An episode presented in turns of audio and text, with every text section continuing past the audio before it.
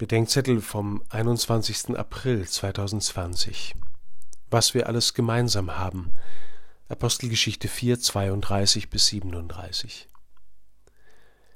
Eine Freundin von mir nennt ihren Wagen das Frauto. Das ist keine ungeordnete Anhänglichkeit an mich. Sie sagt, ich solle ihr Auto nutzen, als wäre es auch das meine. So gibt es einige Menschen, die ihr Haus, ihren Esstisch, ihre Begabungen und Einsichten auch für mich haben und für das, was wir miteinander tun wollen. Das gilt auch andersherum.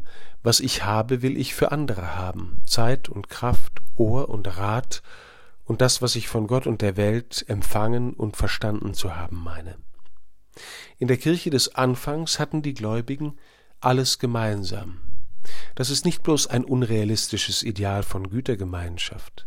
Es ist konstitutiv für die Kirche, dass einer das, was er hat, für andere hat, und dass die Glaubenden Anteil haben an dem, was ihnen füreinander und miteinander gegeben ist, Häuser und Güter, Begabungen und Einsichten, das Zeugnis von Gott, das Gebet und die Anteilnahme an seinem Leben im Sakrament. Wie weit wir davon entfernt sind, sehen wir daran, ob den Christen in der Pandemie dieses Füreinander und Miteinander haben eigentlich fehlt. Für die meisten Christen ist das von ihnen Erwartete die Kirchensteuer und das von der Kirche Erwartete ihre soziale und pastorale Dienstleistung. Mir fehlt gerade nicht so sehr das Frauto, mir fehlen der Anblick und die Stimme der Schwestern und Brüder, ihr Tisch und ihr Haus, mir fehlt das Zeugnis der Nachfolger der Apostel, das gemeinsame Stehen vor Gott, der Lobpreis und das gemeinsame Brechen des Brotes.